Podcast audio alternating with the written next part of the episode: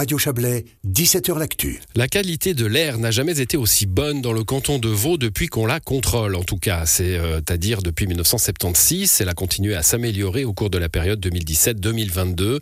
Les concentrations euh, de fond des principaux polluants atmosphériques ont significativement diminué et un seul pic de pollution a été enregistré, c'était en 2019. On va en parler avec vous, Clive Muller. Bonsoir. Bonsoir. Vous êtes chef de la division Air, Climat et Risques technologiques à la direction de, générale de l'environnement euh, du canton de Vaud. Alors c'est vrai que dans le concert des mauvaises nouvelles sur notre environnement, votre, votre information fait plutôt plaisir. Euh, quelle explication immédiate on peut donner à cette amélioration par rapport à la fin du siècle dernier? Alors je crois que c'est vraiment euh, issu de, de politiques publiques et, d'incitations qui ont été faites à, à toutes les échelles et sur tous les territoires. Donc on a autant pris des mesures au niveau européen. Par exemple, on a introduit euh, les normes euro pour les véhicules, avec les dernières générations Euro 6 euh, pour les véhicules légers, mais aussi pour les poids lourds. Euh, au niveau suisse, on a mis en place une stratégie fédérale de protection de l'air. On a renforcé petit à petit les valeurs limites pour l'industrie. On a, comme ça, resserré les taux finalement sur les, les différents émetteurs. Et puis au niveau cotonal, où on a poursuivi les contrôles sur les installations de chauffage, ça, ça a entraîné quand même le changement sur ces dernières années de plus de 20 000 euh, chauffages au gaz ou à mazout vers généralement des, des techniques renouvelables ou encore fossiles, mais, mais, plus performantes.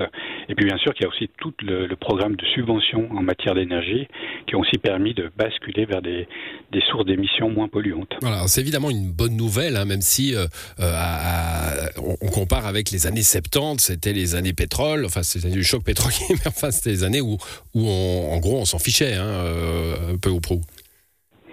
Oui, je crois qu'il y a une grande sensibilité à l'environnement euh, qui, qui s'est développée. C'est vrai que dans les années 70, on n'avait pas encore de loi sur la protection de l'environnement.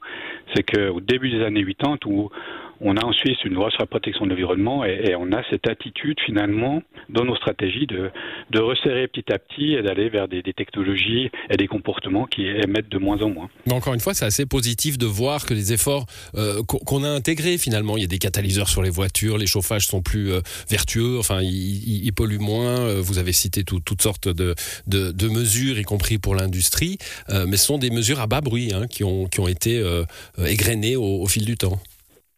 C'est exactement ça. Je pense que c'est une politique qui s'est inscrite dans le temps.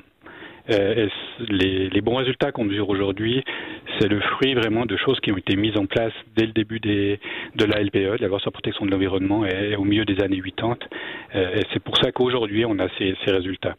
Bon, euh, j'imagine euh, certains citadins euh, en, entre deux quintes de tout se dire mais euh, j'ai pas vraiment l'impression de, de, respirer mieux en ville de Lausanne ou dans les grandes agglomérations suisses.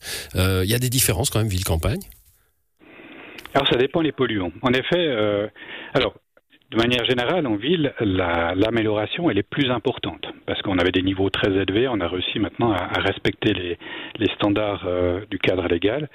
Donc l'amélioration est meilleure, mais ça reste plus pollué en ville pour les, les, polluants liés justement au trafic, au chauffage, c'est-à-dire les poussières fines et puis les oxydes d'azote. Mmh.